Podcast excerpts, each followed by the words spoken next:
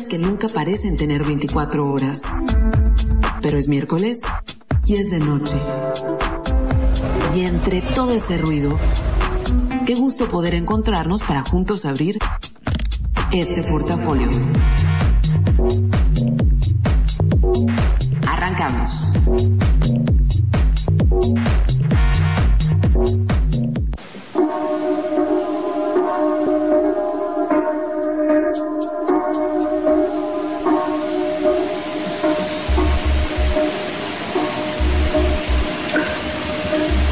Día 55 muchachos de este 2021.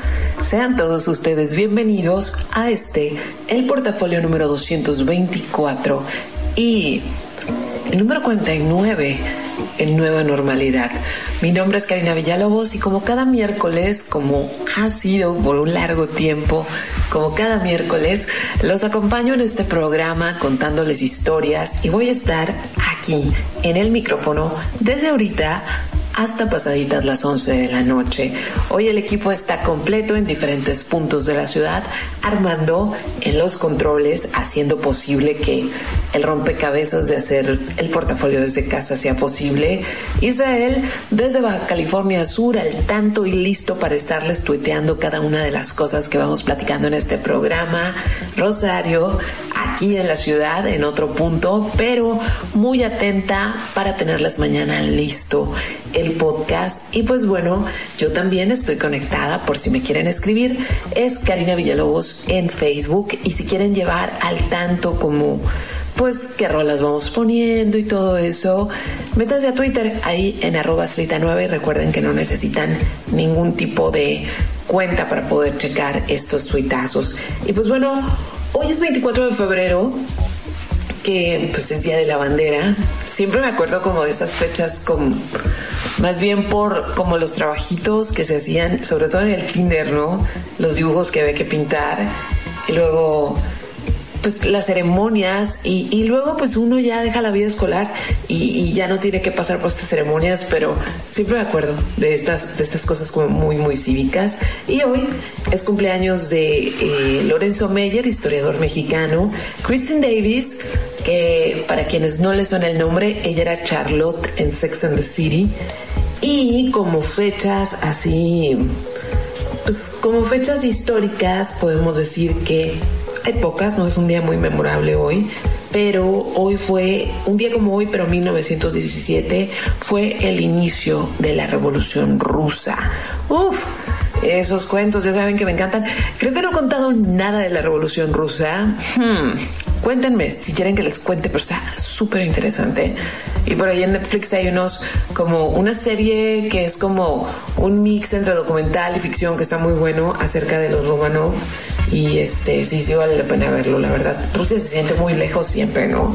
Pero bueno, también hoy, un día como hoy, y, quiero hacer hincapié en esto que voy a decir, es muy, muy, muy a título personal para que nadie se sienta ofendido, pero en 2003, un 24 de febrero, Javier Velasco fue galardonado con el premio Alfaguara, que es un premio, híjole, es un premio súper importante, muchachos. O sea, hay muchos, muchos que los reciben como eh, ya con una carrera hecha, pues, o sea, ya con una carrera hecha, es un premio que da muy buena lana, pero si por alguna razón un joven escritor, alguien que no se ha consagrado, recibe este premio, pues es, pues es la puerta para que lo logre.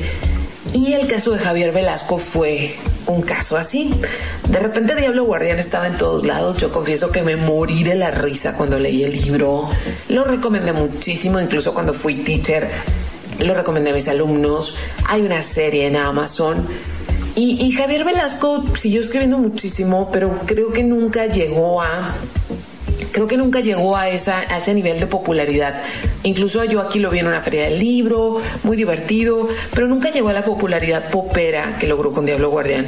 Y justo hace un par de días estaba platicando con Denaí, porque yo soy, yo soy una persona que lee mucho o que leía mucho. Más bien eso sería, sería una, una aproximación más adecuada de decir, en mi caso con la lectura, y, no porque no ame leer, simplemente que yo he notado, yo noté como los últimos años las redes sociales, el hecho de estar bajo estímulos constantemente hizo que pues me quitó la capacidad de concentrarme, ¿no? Empezaba algo, luego me distraía, luego checaba esto. Entonces, nunca hago resoluciones de año nuevo, pero la única, la única que me atreví a hacer este año fue, voy a leer por lo menos debo leer, no sé, si la, si la, si el año tiene 54 semanas, vamos a pensar que voy a leer la mitad del libro, ¿sí? Porque a lo mejor en alguna semana no puedo terminar alguno y ahí va, ahí va, ¿eh? voy bien, voy bien con la cuenta. Este, pero he leído a puras mujeres en lo que va del año. Eh, cosas nuevas, cosas no tan nuevas, pero todas relativamente nuevas, o sea, todas que se editaron ya en los 2000 o que incluso se editaron a final del año pasado, que están saliendo ahorita. Y justo platicaba que es, muy emocionante para mí como lectora, como mujer, como mexicana. Me es muy, muy emocionante estar leyendo estas voces de mujeres, porque construyen desde otro lugar. Y no quiere decir que antes no lo hubieran construido, simplemente antes no eran editadas. Y sí, seguramente van a irse en el bonche con eso de que ahora todas las editoriales quieren ser pues políticamente correctas y todo eso, seguramente en el bonche se van a ir muchas autoras que a lo mejor no son muy buenas, pero de las que he estado leyendo, qué emoción y hago referencia a todo esto porque creo que justamente un libro como el de Javier Velasco no cumple la prueba del tiempo. O sea, yo ahorita leo un pedazo de Diablo Guardián, no me da risa, pero para nada no me da risa. Eh, lo siento completamente anacrónico, lo siento falta de gracia, eh, lo siento súper, súper, súper como elitista y payaso. Entonces, me gusta mucho como hay, hay otros escritores como Jorge Barbangoitia que adoro, que aunque pase el tiempo son timeless, ¿no? Entonces, fíjense que qué chistoso, yo nunca hubiera pensado que Diablo Guardián me iba a dar como así cuando fue un libro que yo quise tanto. Y nada más, con eso cierro el paréntesis, pero bueno, llegó el momento de empezar con música este programa. Aún no les he dicho de qué vamos, pero seguimos en las teorías de la conspiración, muchachos. Uf, y se va a poner bueno, me emociono, me emociono. Se va a poner súper, súper bueno, pero para ir poniendo así como, pues para ir poniendo el tono, el tono. Eh, eso sí, eh, chicos, yo no sé si se han dado cuenta, pero los playlists desde que empezamos las teorías de la conspiración han sido fabulosos, porque justamente el tema nos permite movernos en muchos sentidos y hoy no es la excepción. Esta canción es del 2007, es de Feist o Feist y se llama My Moon, My Man. Estás escuchando el portafolio en los 40 y me puedes escribir Karina Villalobos en Facebook, arroba nuevo en Twitter y la misma cuenta, pero en Instagram. Aquí va.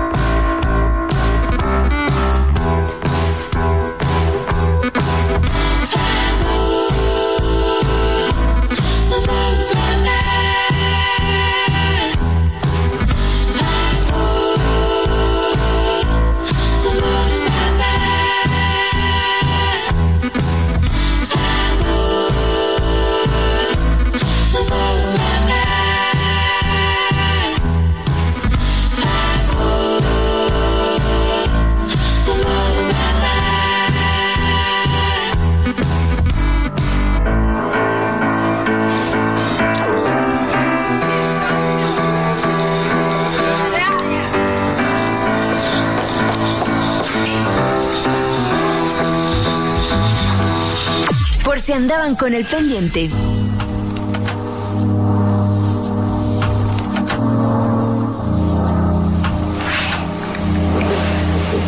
Sí, chicos, ya estamos de regreso y como ha estado siendo habitual en las últimas semanas, vamos cambiando el fondo dependiendo pues, el mood, el mood que ocupamos para este programa.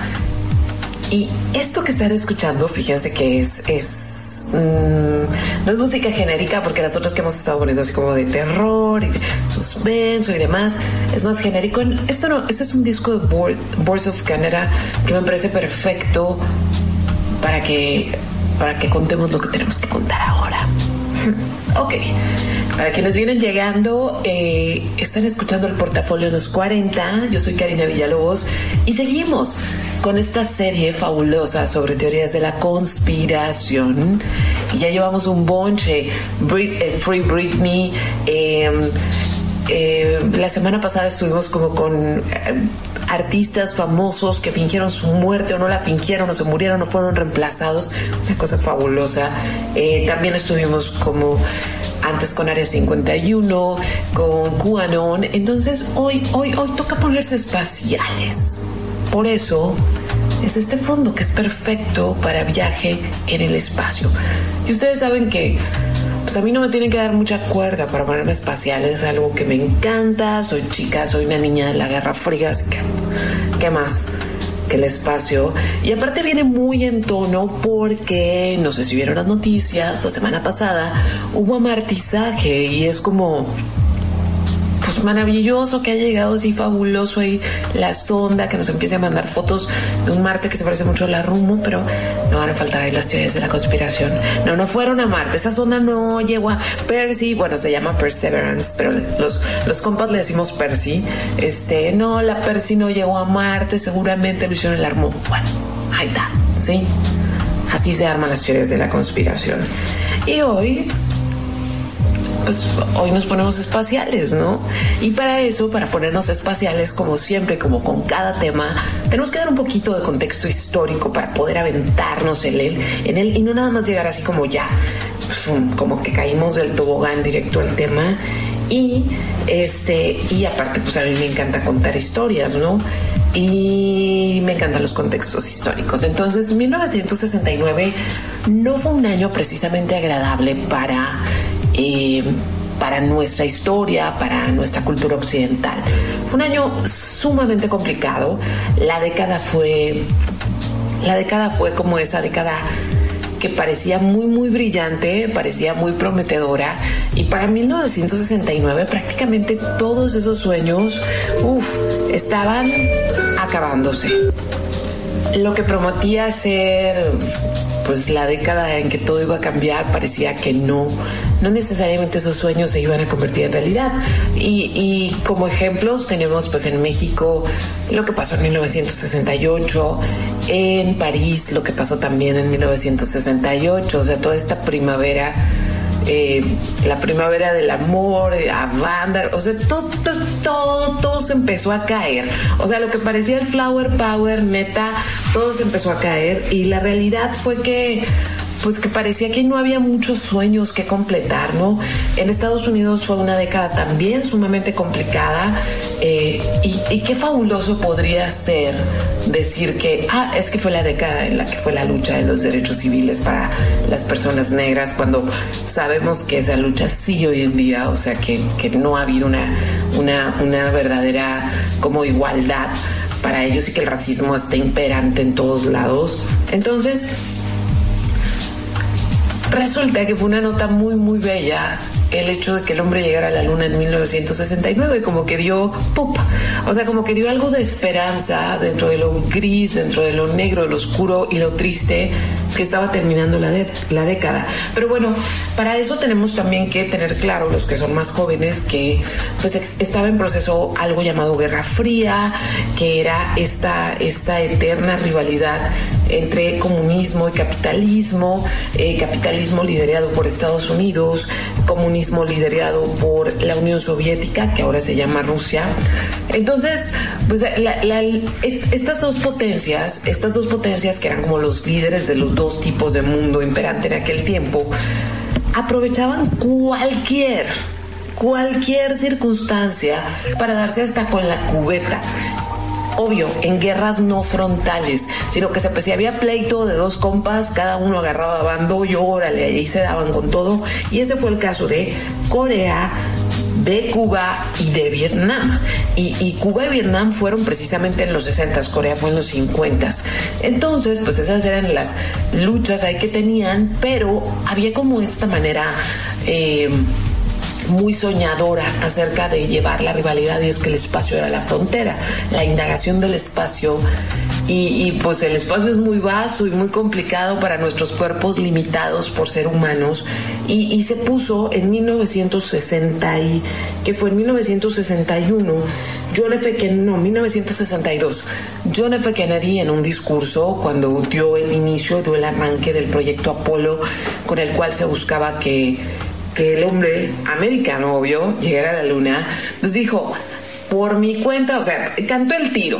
Prácticamente John F. Kennedy cantó el tiro y dijo, de mí se acuerdan que nosotros vamos a poner el pie en la luna antes de que se acabe esta década. Y órale, pues lo dijo el presidente y, y hay que cumplir y estaba bien complicado. Muchachos, en serio, cuando uno revisa los archivos históricos acerca de las primeras naves que fueron al espacio, yo les puedo decir que hoy nuestro celular, cualquiera que tengas, un teléfono reciente de los últimos dos años, cualquier celular que tengas, tiene tecnología más poderosa que lo que llevaba lo que llevaban esas naves que sacaron a hombres a la luna o al espacio. Entonces era, era, o sea, era un, era un riesgo muy, muy grande. Entonces, el punto es que pues empezaron a, meter como mucha lana a este proyecto y para él, para mediados de la década de los 60, los que, bueno, ya no estaba Kennedy, ya, ya había desaparecido, este, a ver, esperen, déjenme constatar esa información. Sí, efectivamente, yo no me equivocaba. En, el 63 es cuando muere Kennedy, que lo estoy checando. Pero bueno, para mediados de la década, los que llevaban más avances con respecto a la exploración espacial eran los soviéticos.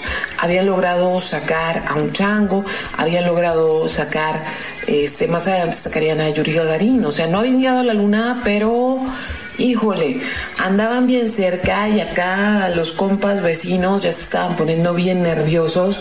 Total que entre que silencio y no silencio y accidentes, porque no fue fácil, de hecho murieron varios del proyecto antes de esto y murieron en, en como en unas prácticas.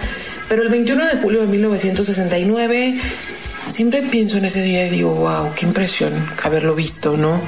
Pero el mundo entero se detuvo para ver que Neil Armstrong pisaba la luna. ¿Sí? Por ahí yo me acuerdo hace un año y medio que fue el 50 aniversario, el, el New York Times publicó unas fotos increíbles, increíbles. No de la luna, eso las hemos visto muchísimo, no, de la gente mirando, la gente siendo partícipe de ese momento histórico. Yo no me puedo imaginar lo que significa. Entonces, eso vino a darle como mucha esperanza a la humanidad. Y ni siquiera sé explicarlo por qué, pero es súper emocionante. Esperanza, la década nuevamente tuvo como cierta alegría, el humano volvió a sentir que valía la pena, que éramos grandiosos, etcétera, etcétera, etcétera. Y miren, ese proyecto, el proyecto únicamente para llevar, para lograr que el hombre llegara a la luna, le costó a Estados Unidos 25.400 millones de dólares de aquel tiempo, pero como yo ando diligente hoy, me, puse a hacer las conversiones y eso sería el equivalente a 163 mil millones de dólares de acuerdo a la inflación hasta el 2020. Entonces, bueno, ese 21 de julio la historia cambió, la vida empezó, el siglo XX empezó a contarse hasta antes y después de que el hombre pisó la luna, y ahí quedó y todos felices, y siguieron haciéndose experimentos, otros hombres llegaron a la luna, ya no fue tan relevante, pues el chiste es llegar primero etcétera, etcétera, ¿no? Entonces aquí miren, aquí hay un grupo de personas, tres, tres personas llegaron a la luna, solo dos bajaron a la luna en ese viaje, porque el otro tenía que estar pues, ahí monitoreando por lo que fuera. Y hay de dos sopas aquí, ahorita que ya le vamos a entrar al tema. o estas personas, este grupo de personas involucradas en tal hazaña, nunca se imaginaron que en el futuro no muy lejano su hazaña iba a ser objeto de teorías de la conspiración. Y si algunas de estas teorías son ciertas, lo que sí se pudieron haber imaginado es que sería muy terrible que los descubrieran en esa mentira. Entonces hoy, en el portafolio, nos vamos a dar un clavado por las teorías de la conspiración acerca del hombre, de que el hombre llegó a la luna o no llegó a la luna, o llegó a otro lado, o llegó y encontró otras cosas. Hmm. Vamos por ahí. ¿Ustedes qué piensan? Escríbanme para que me cuenten ustedes qué piensan de estas teorías.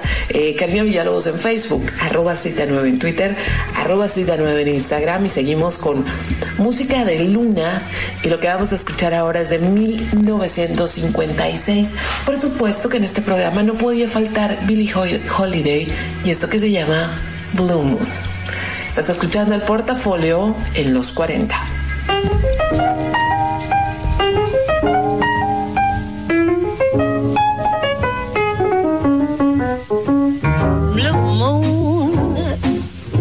saw me standing alone without a dream in my heart, without a love of my own.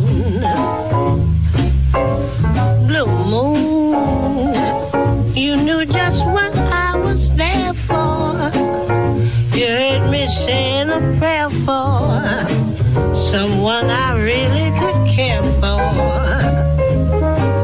And then there suddenly appeared before me the only one my arms will ever hold. I heard somebody whisper, please adore me.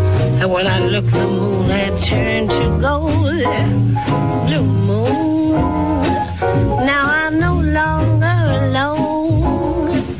Without a dream in my heart, without love of my own.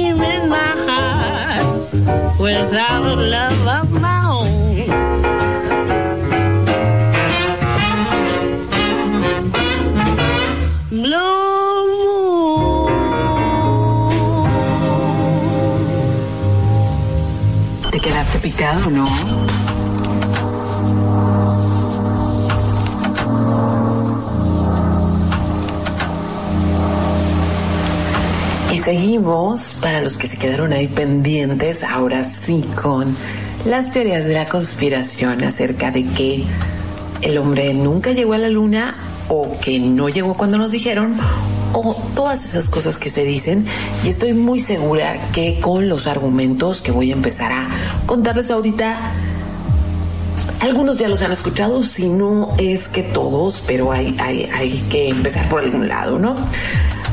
Cuando pasó todo esto en 1969, eh, la verdad nadie, no fue como algo que se cuestiona. Obvio, siempre hay gente que cuestiona, ¿no? Que dice, ah, chista, chista, a mí se me hace que eso no pasó, pero no fue una suspicacia mainstream, por decirlo de alguna manera.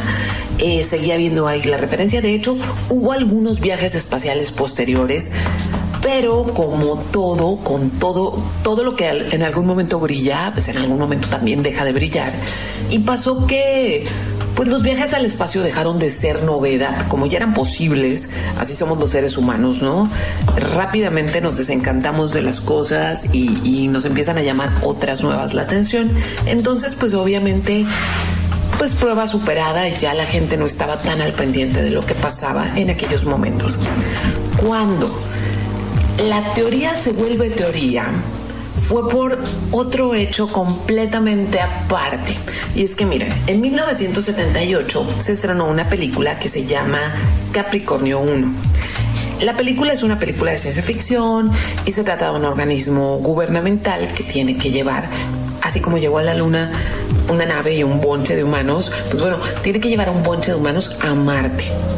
Entonces, la película eh, plantea que la misión no logra pues que la misión no logra hacer lo que tenía que hacer, que falla, pero que se había invertido tanto dinero en eso y se había generado tanta expectativa en la Tierra que el organismo dentro de la película decide filmar en el desierto un supuesto amartizaje y transmitirlo a nivel nacional para hacer creer a la gente que en realidad está pasando.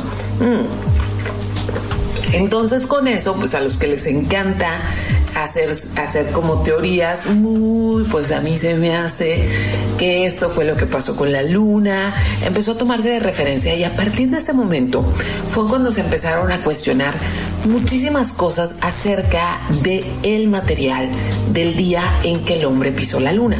Que si ustedes lo han visto, miren, las fotos son increíbles, ¿eh? Las fotos tomadas con una bonita Hasselblad fueron, eh, pues la película no envejece, ¿no? Las películas tomadas con medio formato o las fotografías tomadas con medio formato son de una calidad impresionante, pero es cierto que la calidad de, de el video, bueno, de, la película, el movimiento que se hizo y la calidad de la transmisión a la Tierra, pues sí, son, son, muy pobres, son de los 60 muchachos, son muy, sí, cuando vemos cualquier como video de algún programa de finales de los 90, principios del 2000 en YouTube se ve pésimo, pues imagínense lo de 1969.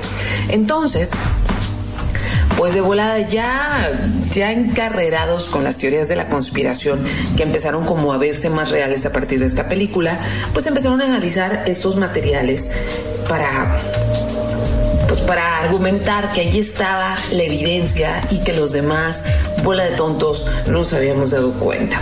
¿Cuáles son estos algunos esos esos algunos de esos argumentos, perdón, se me trabó la lengua, la bandera, ese es el primero, ¿sí? Es más, yo me acuerdo cuando yo estaba en la universidad hace bastantes años, bueno, he estado en la universidad varias veces, pero la primera vez hace bastantes años, me acuerdo que, que había estas semanas culturales, había conferencias y todo esto, y fue un tipo, no recuerdo el nombre, la verdad. Ahí fue la primera vez que yo escuché esta teoría, ¿eh? O sea, yo creo que yo tenía 19 años y fue la primera vez. Y yo sentí horrible que me dijera eso, y no porque la creyera, sino simplemente porque me pareció como, ay, no tienen en qué gastar el tiempo, algo así, ¿no? Porque yo, defensora de la luna. Pero el punto es este: eh, llegó un tipo, era así como como tipo chilango, sí, su manera de hablar. Entonces dio una conferencia y la conferencia se trataba acerca de las mentiras que nos dice el gobierno y decía muchas cosas, ¿no? Por ejemplo, eh, decía que el FMI, eso no se me olvida, el FMI, que es el Fondo Monetario Internacional, en realidad ese no es el nombre, sino que son los Intergalactic Motherfuckers y que están ahí para acabar con todos nosotros económicamente, cosa que tiene mucho sentido, pero no como él lo planteaba. Y total, que una de las cosas que dijo así como, y ahí donde ustedes, inocentes palomitas, creen que el hombre no llegó a la, llegó a la luna, fíjense que no. Y nos dijo estos argumentos y yo, ay, pero qué grosero. O sea, les juro que yo así en grosero y obviamente muchos de mis compañeros lo creyeron. Y, y doy pie, doy paso a esos argumentos. La primera es la bandera. Y yo me acuerdo que este tipo decía así como, es que si ustedes se fijan, aquí está la bandera y parece que está ondeando. Mentira, pero estaba bien enojado. Mentira. Entonces, pues argumentaba eso, ¿no? Que lo que mucha gente argumenta, que en la luna no, al no haber atmósfera, no hay aire y cómo, cómo demonios la bandera de Estados Unidos parece estar ondeando. Eh, ese es el primer argumento. Y luego el segundo argumento. Ahorita voy a decirle científicamente lo que significa y técnicamente porque me sé algunos porque soy fotógrafa.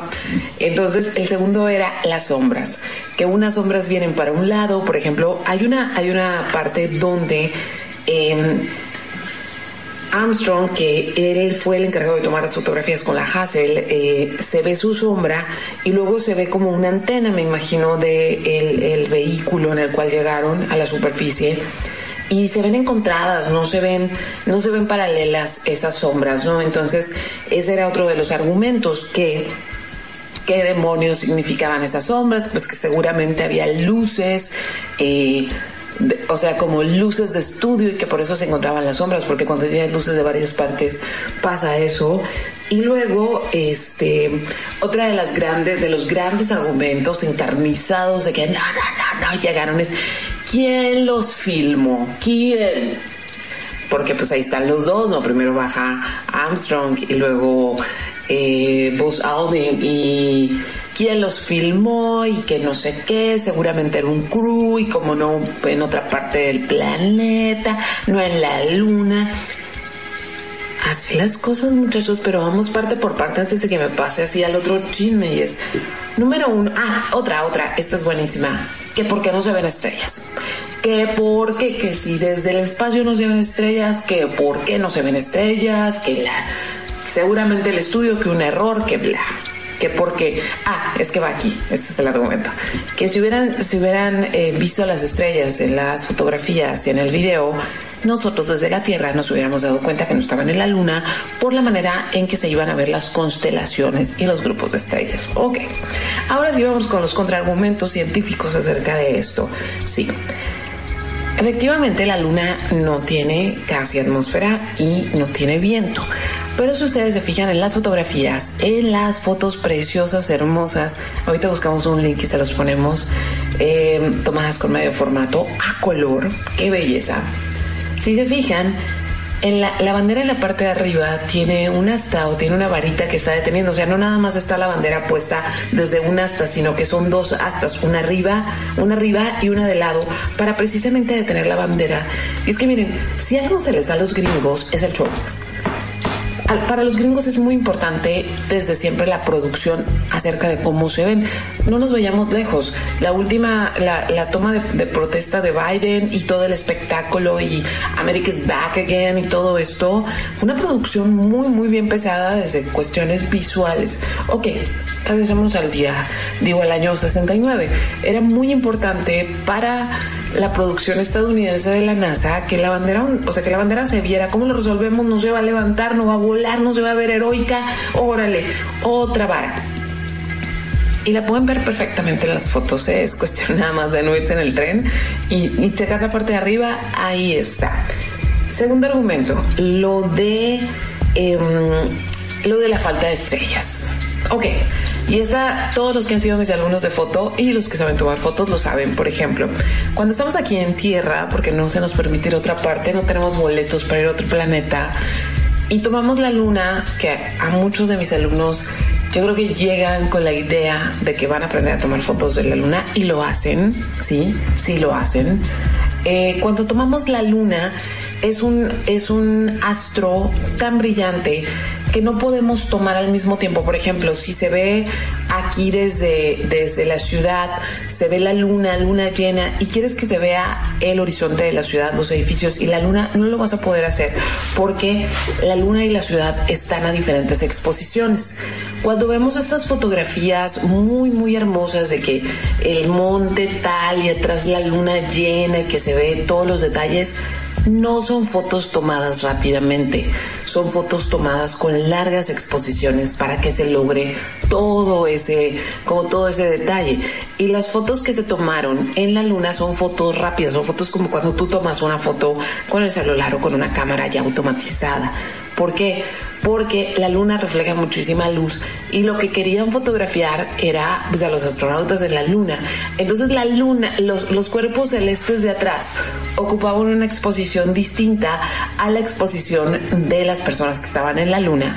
Entonces obviamente o tomabas una o tomabas otra. Y como la misión no se trataba de tomar fotos desde la, de las estrellas, desde la luna, sino tomar a los astronautas, es por eso que en las fotos no salen.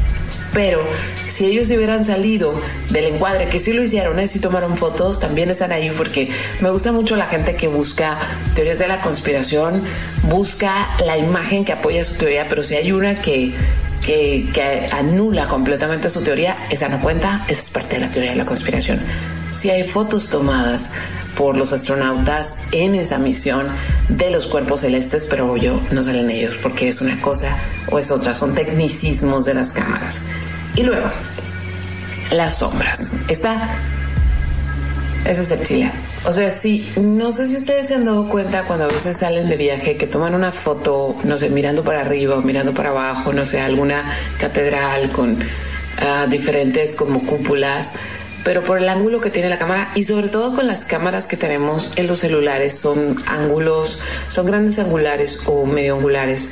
Entonces hacen que las cosas no sean rectas, sino que se encuentran o se ven infladas, precisamente porque las cámaras están, dependiendo del lente que traen, captan mayor cantidad de espacio tridimensional que en el momento en que lo vemos en una superficie bidimensional, que es o una pantalla o una foto impresa, pues se genera esto. Entonces, estas, estas, estos encontronazos de los ángulos no es porque en la vida real se hubieran visto así, es porque estás trasladando una imagen tridimensional a un medio bidimensional.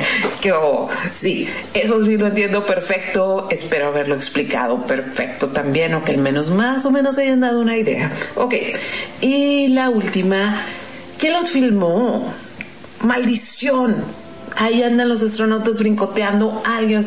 Muchachos, las cámaras estaban en la escalera en la escalera de la navecita. Ahí estaban las cámaras y lo explican en la misión, de hecho.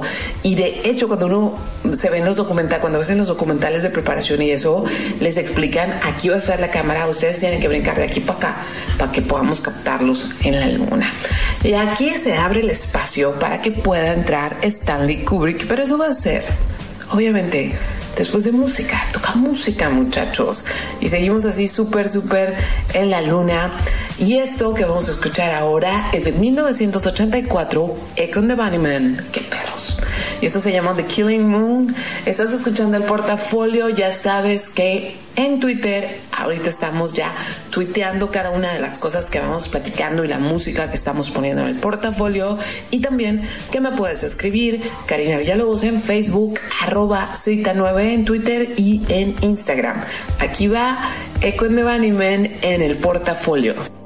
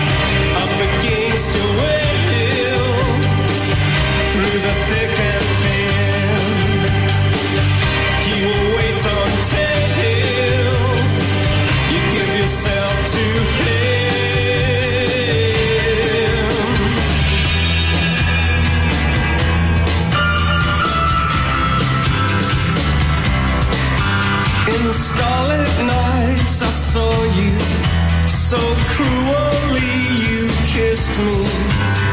Your lips a magic world. Your sky all hung with jewels. The killing moon will come too soon.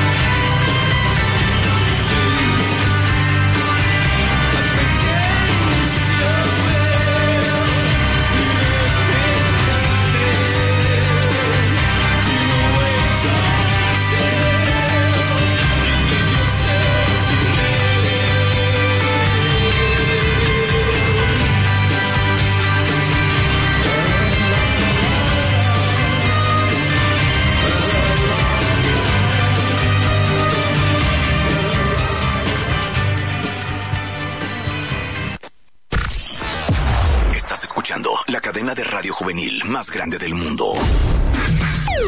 Los 4090.7 XHMOE 100.000 watts. Mexicali.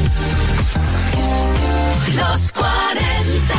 Todos los éxitos. Karina Villalobos en portafolio. Vaya, vaya, vaya.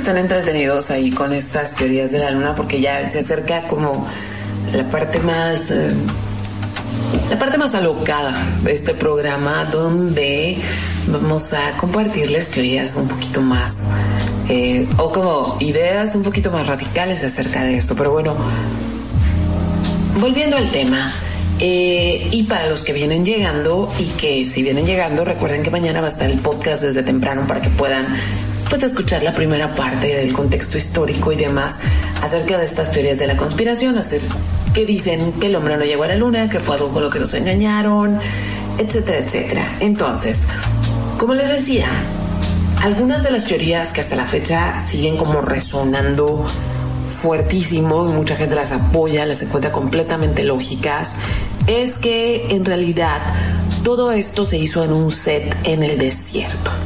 La teoría por ahí dice que, bueno, varias teorías apuntan a que pues ya estaba encima el ya estaba encima la fecha para mandar a estos hombres a la luna, ya eh, había logrado, eh, la Unión Soviética había logrado llevar una sonda a la luna, no tripulada, pero sonda, entonces era cuestión de tiempo, ¿sí? Si, se, si seguían aplazando, porque ya habían tenido varias fechas y las habían aplazado porque técnicamente no estaban en, o sea, no, no tenían la información necesaria o no tenían la certeza de que estos personajes nos iban a morir ahí en el intento. Entonces ya saben siempre cómo es la idea de no vas a mandar a Americans a en el espacio en ningún lado, ¿no? Pero el punto es que pues no, no podía ser un desastre de ese tamaño. Pero si volvían a aplazarlo, pues obviamente los soviéticos iban a llegar primero. Entonces, que la nave no estaba lista. Que estaba lista para salir de la Tierra, pero no estaba lista para llegar hasta la Luna.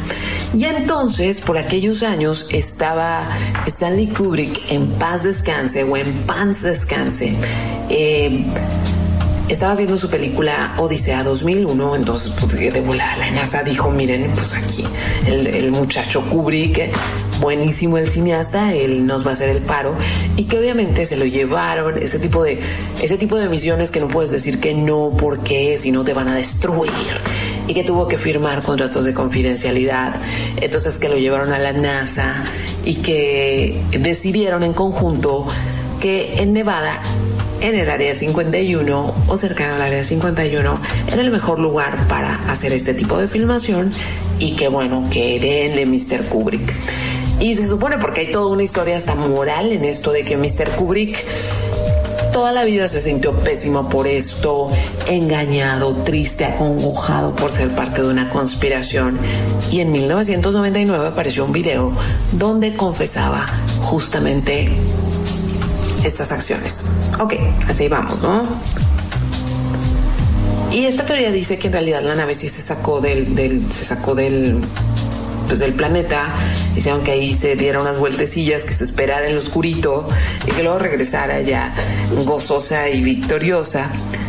Pero fíjense que eh, la hija de Stanley Kubrick hasta la fecha dice que es como una consigna de la que no se pueden quitar y por más que expliquen y por más que ha mostrado los documentos de su padre al respecto, la gente dice, no, él lo hizo. Y háganle como quieran, él lo hizo. Entonces, Después se descubrió que en realidad ese video de la supuesta confesión, y estoy haciendo comillas con los dedos, era en realidad una farsa, pero pues quienes apoyan la teoría dicen que no. Entonces, pues nada, ahí está esa de que Kubrick fue el autor como cinematográfico de esa joya. Que conociendo a Kubrick, a ver muchachos, o sea, si han visto películas de Kubrick, hubiera sido mejor la película del hombre en la luna, o sea, la verdad, no hubiera tenido tantas fallas técnicas, porque miren que tiene muchas. Pero aquí van otras cosas que se dice eh, acerca de esto, para apoyar la teoría de la conspiración. Algunos de los conspiranoicos dicen que es una mentira lo de las, lo de las fotos y lo de la película, porque la radiación propia de eh, la luna pues hubiera chicharrado completamente las películas. Cosa que es cierto, si uno se va con una cámara regular a la luna, hay suerte con eso, como si fuera tan sencillo, a la luna pues sí, sí se le van a chicharrar. Si yo me acuerdo, hace muchos años, cuando viajábamos con películas y teníamos que pasar, teníamos que pasar como nuestros rollos por las, las como por estas, las cámaras infrarrojas, las, que, las de los aeropuertos, si eras muy picky o si estabas trabajando con un proyecto serio y no querías que se dañaran tus fotos, tenías que comprar una bolsa con recubrimiento de plomo para cuidarlas. Entonces sí, obviamente la radiación de la luna hubiera acabado con todo, pero pues no se fueron con las películas nomás así, sino que si ustedes ven la Hassel, búsquenla, es más, a ver, a ver si ahorita la buscamos y la ponemos. Si ustedes ven la Hassel eh, que se llevaron a la luna, yo tengo una Hassel similar muy similar que la compré únicamente por eso y porque soy fotógrafa. Pues estaba la Hassel allá adentro, pero arriba tenía un chorro de recubrimientos y cosas para que la radiación no quemara las películas, porque era muy, muy importante pues que esas películas regresaran a tierra y que, y que se pudieran revelar para traer información. Y son las, les digo, son las, las fotos más espectaculares. Y luego otra, que con la temperatura que alcanza en la luna, que es cierto, déjenme, a ver, ahorita les constato, aquí ando buscando, espérenme poquito. Aquí, ya, ya tengo el dato. Los conspiranoicos dicen que con las temperaturas que alcanza la luna, pues ahí mi, mi, mi, mis astronautas se hubieran muerto, se hubieran deshidratado, se hubieran quemado, se hubieran desaparecido o se hubieran congelado. ¿Por qué? Porque la luna cuando está expuesta al sol, esto es en el día lunar, alcanza hasta los 120 grados centígrados. Uh, o sea, imagínense qué chica ni qué nada. 120 grados centígrados. Y en la noche, o sea, cuando la luna no está pegando a la superficie donde estaban los astronautas, la temperatura alcanza menos 230 grados. ¿Qué onda? Entonces, pues esa es una teoría de los conspiranoicos, muchachos.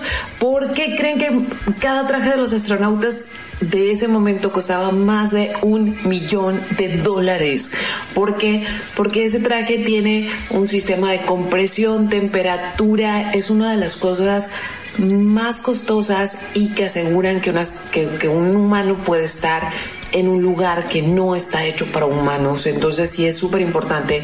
Por eso en las películas vemos como, que son ficción obviamente, vemos que si se les hace un hoyo en el traje, o se arma, ahí se ve comprometido todo, todo el, el, relajo, porque pues no, o sea, nuestro cuerpo no, no puede, no puede tolerar como ambientes que no son los de la Tierra. Nuestro cuerpo está hecho para habitar en la Tierra. Entonces, no, esa teoría tampoco está apoyada, científicamente está destruida. Y luego, eh, hubo otro, otro, otro de los argumentos, bueno, otro, otro de los argumentos que usan los conspiranoicos es que, y luego, pues porque ya no fue nadie, porque pues si lograron llegar en 1969, hasta ahora ya habría Infonavit en la luna. Una, no está fácil. Uta. Llegar a la luna está bien, llegar a donde sea fuera del planeta está bien complicado, muchachos. Lo de llegar a la luna era una cuestión más que nada política y mental. Sí, era como este triunfo que alguien se, alguien que se quería poner la, la, la, la, la medalla de ese triunfo. Es como cuando la gente va al, Monte Everest o cuando la gente va aquí al, al, al Centinela. O sea, es, es, es, una cuestión, es un reto que se quiere lograr, que se ocupa mucho esfuerzo para llegar ahí, pero que en términos reales, ¿para qué nos sirvió? Ya no nos servía de mucho. O sea, lo que ya se había logrado de avances eh, científicos para llegar a la Luna ya se había capitalizado, ya podía seguir la exploración y era tan tan costoso que ya no era atractivo porque además para el público ya no era atractivo, ya era común ir a la Luna. Entonces, es por eso que dejaron de hacerse los viajes a la Luna. El último, eh, el último astronauta que, que, estuvo ahí fue Eugene Cernan en 1972. Hay un documental que se llama The Last Man on the Moon. Ay, vean, está súper hermoso. Y, y, ahí se cerró el ciclo porque ya era muy costoso y se prefirió utilizar el dinero en otro tipo de investigaciones, también espaciales, pero otro tipo. Y luego, hay una teoría fabulosa basada en un bigote, muchachos. Sí. en un bigote. Resulta que pues iban tres astronautas, los dos Armstrong y, y, y siempre Buzz, Bruce, Buzz, Aldrin. Seguramente lo estoy diciendo mal, pero ahorita lo constato. Pero el tercero, el que no bajó a la luna, el que se tuvo que quedar en el módulo, checando que todo saliera bien, o el que se iba a tener que devolver solo si todo salía mal, Michael Collins, cuando ya saben, estaban haciendo las películas de preparación y que todo esto, pues que se nos rasura. ¿Sí? Que se nos rasura, que se va sin bigote a la luna. ¿Y qué pasa? Que cuando regresan a la Tierra, señor bigote, ¿no? Entonces era como, uy, no, la película la hicieron antes y que ta. Pero muchachos, esta es otra. Ellos se fueron el, día 16 de julio y regresaron el 24. O sea, si hubo tiempo para que le creciera el bigote. O sea, una teoría basada en un bigote no, no es suficiente. Y pues bueno, para terminar como lo que por tantos años se había dicho, como será verdad, será mentira. Fox News en 2001, y todos sabemos que Fox News es una cadena que ha, se ha especializado y ha hecho dinero a partir de a partir de explotar como justamente la ignorancia de mucha gente. Pero en 2001 estrenó un, un, un reportaje que se, que se llamaba Teorías de la conspiración, dos puntos. Realmente fuimos a la luna y pues ya con ese reportaje mucha gente se agarró de ahí para decir que sí, efectivamente, nunca fuimos. Entonces llega el momento de música y, miren, si tienen audífonos, pónganselos. Porque creo que nunca pusieron el portafolio de José González y José González es una joya. Y lo que vamos a escuchar es, ya para ir bajando el ritmo, pero esto se llama This is How We Walk on the Moon. De verdad, qué alegría poner la voz y la guitarra únicas de don José González. Estás escuchando el portafolio Conspiraciones y la Luna en los 40.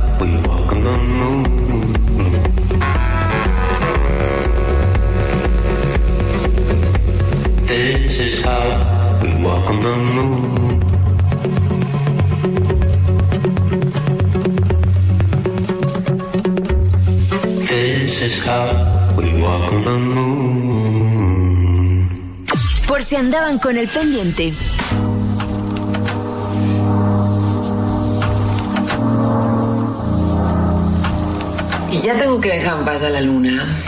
Que la luna siempre será un amor difícil y de ahí estoy parafraseando, estoy citando un título de un escritor norteño, Luis Humberto Crosswhite, que tiene una novela que me acuerdo que leí también en la universidad que se llama justamente La luna será un amor, siempre será un amor difícil. Y, y, eh, no tengo idea si resiste bien el tiempo, pero no sé, lo tengo aquí atrás, igual y debería checarla. En fin, hay muchas teorías bastante jaladas de los pelos acerca de esto, que nada más les voy a contar dos. Uno, por ejemplo, el material que, que el material que tenemos de la luna es poco, el material que existe en realidad es como un poco de video, un poco de es película, las fotos que son hermosísimas y hay muchos libros editados sobre esto. Y, y ahora el, hace año y medio que fueron los 50 el 50 aniversario del hombre la, el hombre de la luna se volvieron a editar y son increíblemente hermosas. Este así que se pueden conseguir fácilmente ya no hace falta una herencia. Y aparte, cuando de todos estos viajes eh, que se hicieron a la Luna, los diferentes astronautas se trajeron cerca de 380 kilos de piedras eh, lunares. Esas piedras se repartieron en, en diferentes eh, universidades, se han estudiado y, y, resulta que todas estas piedras eh, constatan varias cosas. La primera, que los materiales con los que está hecho la Luna son materiales que difícilmente se encuentran en la Tierra. Y la otra es que su eh, la manera en que están conformados eh, es por temperaturas diferentes. Se conformaron de esa manera por temperaturas diferentes a las temperaturas con las que se conformó la Tierra. Entonces es como, de alguna manera, eh, confirma esta teoría del Big Bang. Sorry, creacionistas, pero por ahí va. Pero fíjense. Hay un experto en ovnis, desde ya todo mal, ¿no? Pero bueno, un experto en ovnis que dice que en realidad debido a que ha pasado años observando las fotografías y todo este material, pero bueno, creo que no sirve. Ok, voy a cerrar. Antes de irme para allá, sí, hay muy poco material acerca de la luna en cuanto a películas y videos y piedras. Y justamente la explicación científica, pues es que no es, no es en Chile mesta hacer películas justamente y tomar fotos justamente por lo que les contaba, que como las temperaturas son tan altas y el equipo se debe resguardar de ciertas maneras, pues no es fácil como hacer tanto material. Me imagino hay por ahí en puerta una misión que va a llevar mujeres a la luna. No sé si nos va a tocar verla, eh, pero va a ser la otra década, creo. Y pues vamos, a lo mejor ya con medios digitales y con la tecnología que tenemos ahora va a ser mucho más sencillo, pero recuerden que el último viaje tripulado fue en 1972 y pues estaba difícil conseguir hacer mucho material con las condiciones propias de la luna. Y ahora sí, me voy al experto en ovnis que dice que ha observado cada película, cada fotografía, cada metraje y que en realidad la luna no es la luna, o sea que la luna es una estación espacial que usan los extraterrestres para estar monitoreándonos en la Tierra. En base a esa, otro experto en él se llama Scott Warning. Warning, Scott Warning. Y luego otro experto en ovnis dice que justamente eh, en 1972 dejó de haber viajes tripulados a la luna porque en la parte oscura de la luna, la que nunca vemos, ahí se hicieron las negociaciones y que los extraterrestres pusieron un alto y ya regresense a su tierra, este es territorio de nosotros y si no los vamos a destruir. Que ese sería el argumento perfecto para una película como Mars Attack, la verdad. Este, esa es otra de las teorías de la luna. Y este, y pues si le buscamos, también hay otra que dice que hay muy poco material de las conversaciones de Armstrong y de Aldrin en la luna porque llegando allá les cayó el chahuizle. En realidad le cayeron, les cayeron unos extraterrestres que se armó ahí el alboroto y que la NASA tuvo que destruir todo ese material para que no cundiera el pánico en la Tierra. Esas son las teorías, muchachos. Nos gustan mucho las historias fantásticas. Y miren, a veces la realidad es mucho más extraordinaria que la fantasía, ¿sí? En muchos casos. Pero muchas veces la realidad es mucho más aburrida y quisiéramos que fuera mucho más divertida, más extraordinaria, porque en las películas vemos historias muy, muy extraordinarias. En fin, entonces muchachos, voy a regresar ya nada más como con unas recomendaciones espaciales de cositas que andan por ahí. Este, pero vámonos con música. Y no es de la luna la canción que vamos a escuchar, pero sí es del espacio. Es una canción que a mí, pues a mí sí me dan ganas de llorar y, y la quise poner hoy en el programa. Así que vámonos con Mecano y esto que se llama Laika. Y recuerda que Israel está posteando, está tuiteando en arroba 9 todo lo que vamos este, poniendo en el programa. Y me puedes escribir a Karina Villalobos en Facebook y arroba 9 en Instagram. Ahora sí, venga Laika en el portafolio.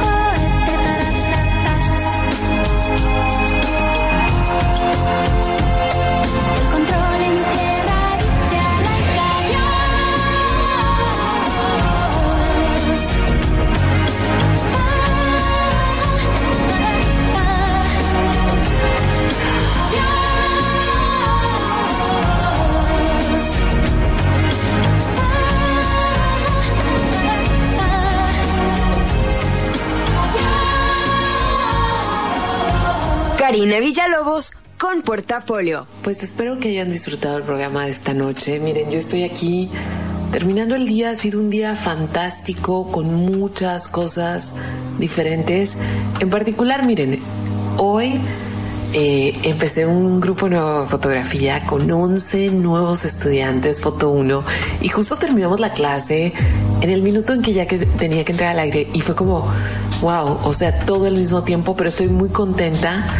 Eh, porque es el primer grupo de foto 1 de este año, entonces es como, uff, la vida sonríe, nuevos fotógrafos que van a ser excelentes con todo lo que aprendan y con todo lo que decidan hacer con sus cámaras.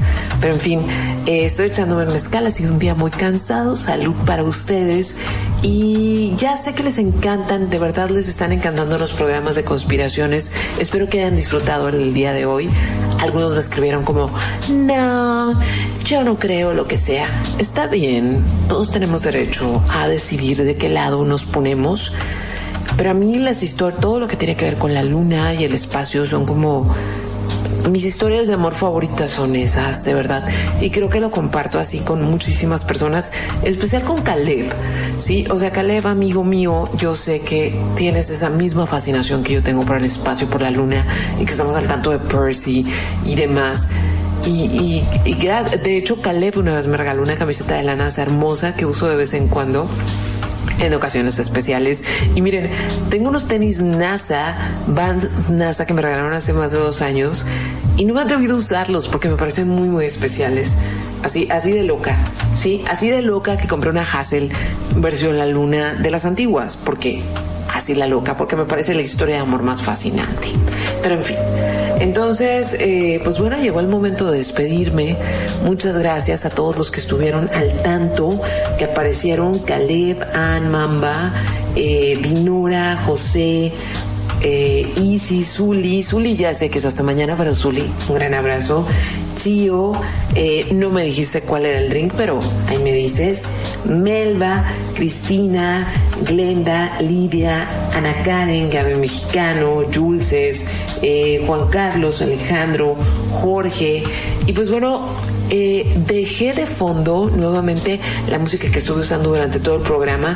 Este es un disco que salió en el año 2000 de Voice of Canada que se llama In a Beautiful Place Out of the Country, Out, out in the Country.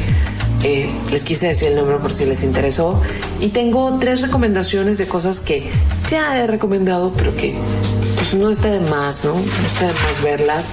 Y una de ellas es For All Mankind, que es la serie de Apple TV y que acaba de estrenar este viernes pasado el primer episodio de la segunda temporada. Si no tienen Apple TV, espérense porque van a ser 10 episodios y van a estar estrenando uno cada viernes. Y si por alguna razón ustedes en el último año compraron ya sea, no sé, cualquier aparato, una compu, un iPad, un iPhone, eh, les dan un año gratis, nada más que casi nadie pela porque no tiene muchas producciones Apple, pero ahí está, para que lo aprovechen. Y eh, esa serie está increíble porque trata de qué tanto hubieran cambiado las cosas si en el tiempo de esta consigna espacial y guerra, guerra fría en el espacio, hubieran mandado mujeres a la luna y no hasta ahorita que apenas está en planes.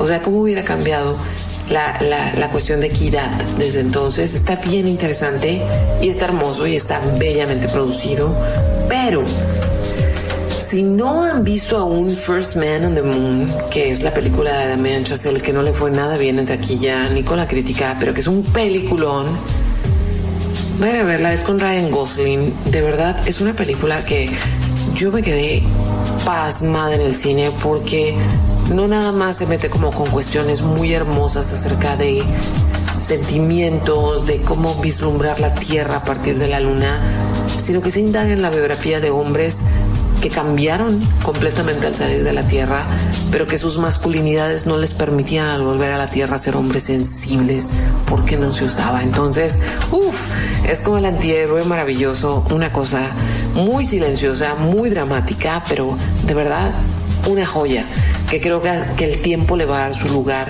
dentro de la cinematografía. Y también hay un documental que se llama The Last Man on the Moon. Estaba en Netflix, pero acabo de darme cuenta que ya no está.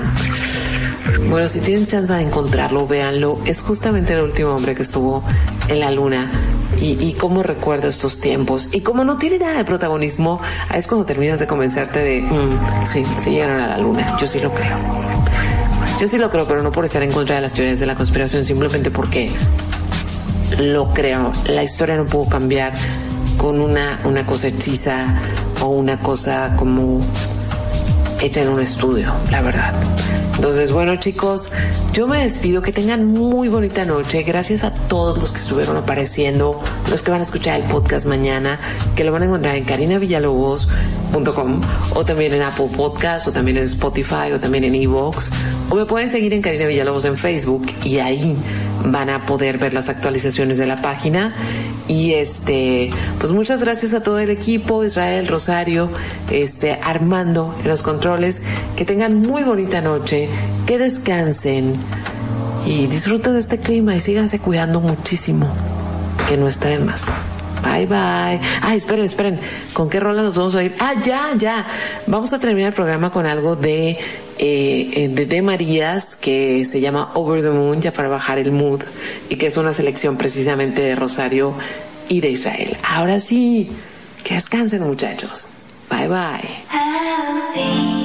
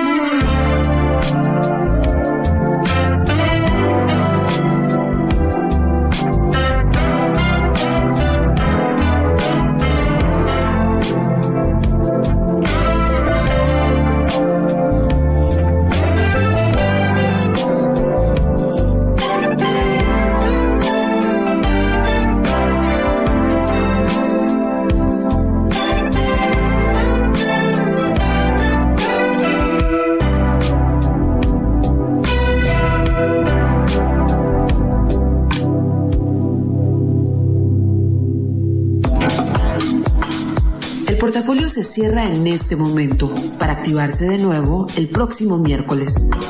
Descansa, respira y comparte.